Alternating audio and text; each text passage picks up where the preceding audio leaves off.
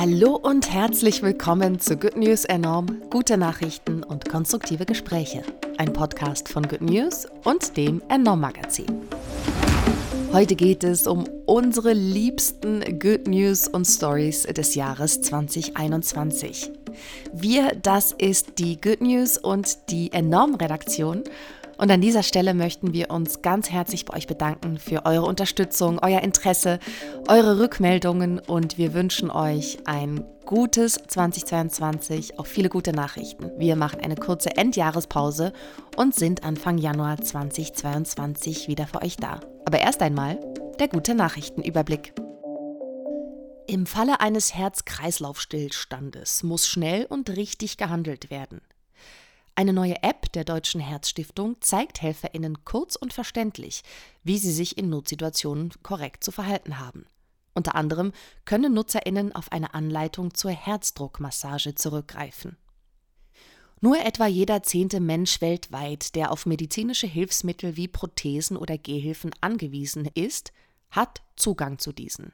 Kartikeyan Kandan von der De Montfort University in Leicester hat daher eine innovative und nachhaltige Lösung entwickelt.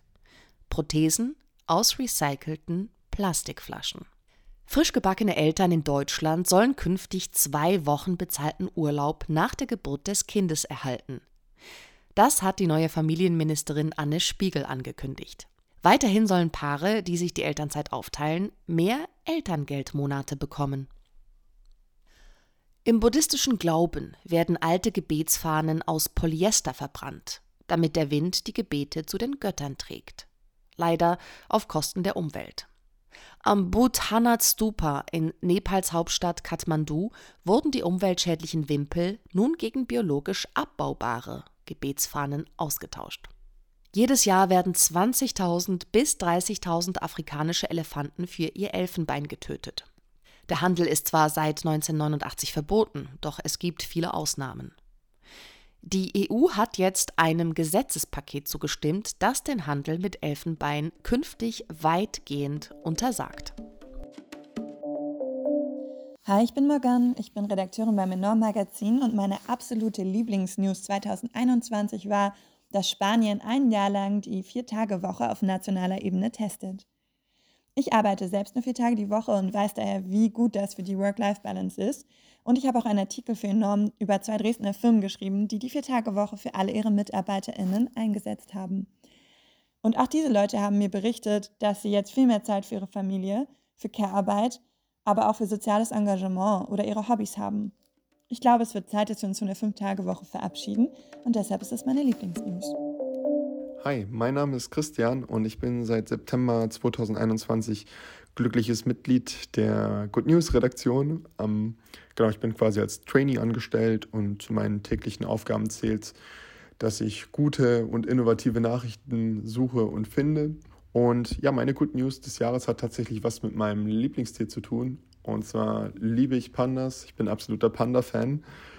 Und ähm, da haben wir am 12.07. die Nachricht gespielt, dass der Riesenpanda in China sich nach und nach erholt, beziehungsweise wieder mehr Pandas in freier Wildbahn unterwegs sind. Ja, dass die Population sich in China erholt, liegt unter anderem daran, dass die chinesische Regierung ähm, Lebensräume des Pandas wiederhergestellt hat. Es wurden Bambuswälder wiederhergestellt und auch riesige Schutzräume ja, die teilweise dreimal so groß sind wie der amerikanische Yellowstone Nationalpark, ähm, eingerichtet. Genau, und für mich ist das einfach eine Good News, weil gerade in Zeiten der Klimakrise viele, viele Arten vom Aussterben bedroht sind und auf unsere Hilfe angewiesen sind.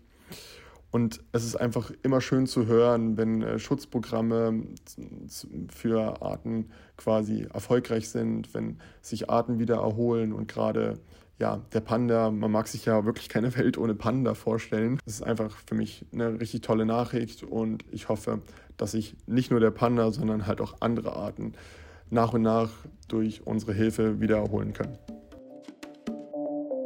Hi, ich bin Miriam, Redakteurin beim Enorm Magazin und meine Lieblingsnachricht des Jahres 2021 ist der Sieg verschiedener Umweltschutzverbände gegen den Ölkonzern Shell vor einem niederländischen Gericht. Und zwar wurde Shell dazu verurteilt, seinen CO2-Ausstoß um 45 Prozent zu reduzieren bis 2030. Und ja, dieses Urteil ist für mich einfach ein Riesenschritt für den Klimaschutz ähm, und auch ein Präzedenzfall für die Zukunft, der einfach signalisiert, ja, Konzerne sind verantwortlich und können auch zur Rechenschaft gezogen werden für ja, Versäumnisse und einfach Emissionen, die sie in der Form nicht mehr ausstoßen müssten, wenn sie einfach mehr in Zukunftstechnologien investieren würden. Und eine Recherche, an die ich mich gerne erinnere aus diesem Jahr, ähm, ist ein Beitrag in der Enormausgabe 0421 vom Sommer.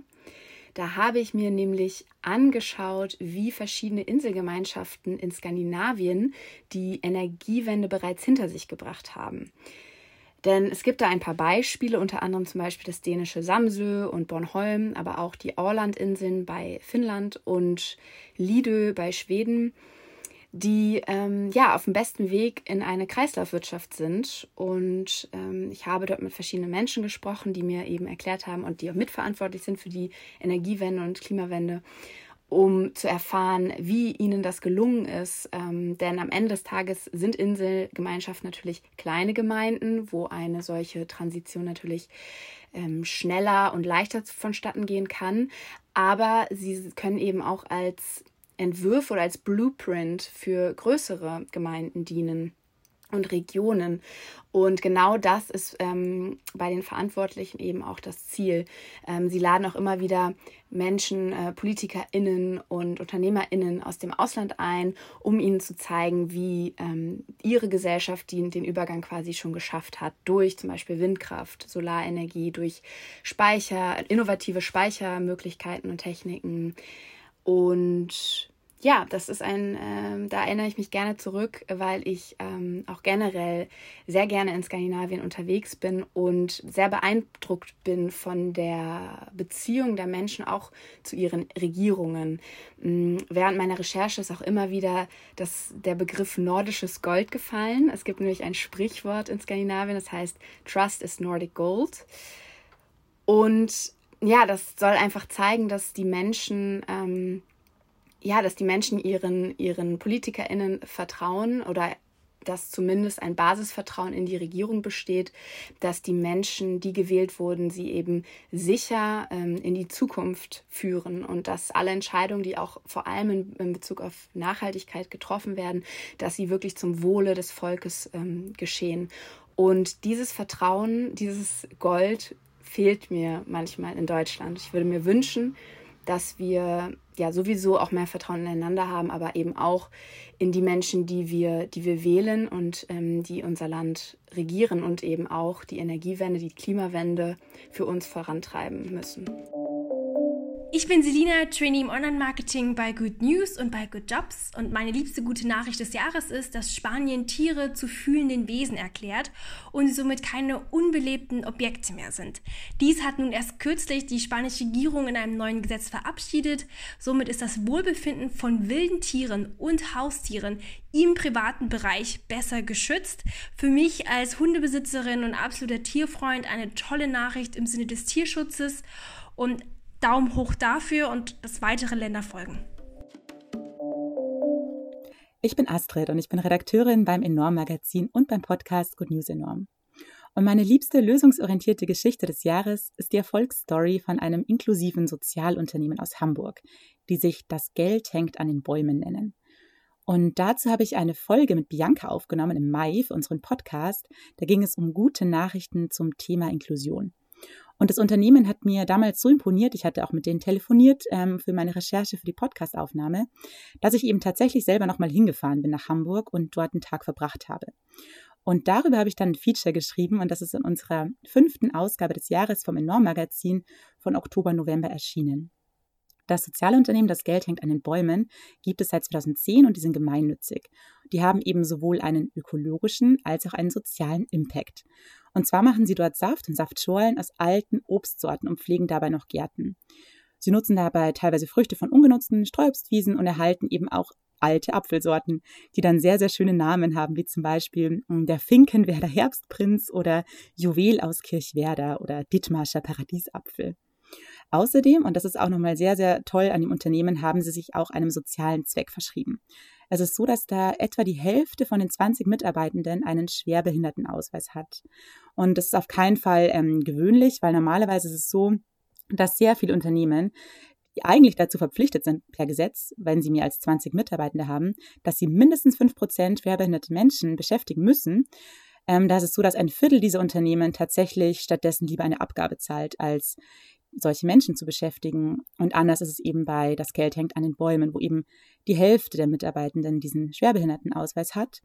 Und eben der Sinn des Unternehmens wirklich ist, der Zweck des Unternehmens, möglichst viele Arbeitsplätze zu schaffen für Menschen, die es eben anderswo schwer hätten, eine Beschäftigung zu finden, weil sie eben eine Behinderung haben oder auch eine chronische Krankheit oder andere Beeinträchtigungen. Dort arbeiten eben auch ein paar Menschen, die früher obdachlos waren oder langzeitarbeitslos.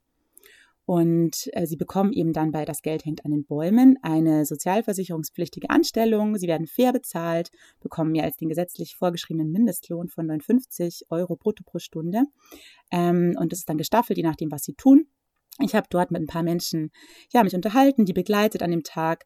Und zum Beispiel einer, ähm, der dort im Gartenbauteam ist, im Landschaftspflegeteam, Marcel, der bekommt beispielsweise 13 Euro pro Stunde, weil er eben gewisse verantwortliche Tätigkeiten übernimmt. Und ja, der hatte auch total viel Spaß an seinem Job und war, ähm, ja, war sehr schön, den Tag mit ihm zu verbringen. Und hat mir auch erzählt, dass er vorher in einer Werkstatt für Menschen mit Behinderung gearbeitet hatte und da eben viel zu wenig verdient hat und das auch selber sehr unfair fand und dann jetzt durch diesen Job bei Das Geld hängt an den Bäumen, wo er eben seit vier Jahren arbeitet, sehr selbstständig leben kann mit seinem Lebensgefährten zusammen und ja auch seine Arbeit dort sehr schätzt.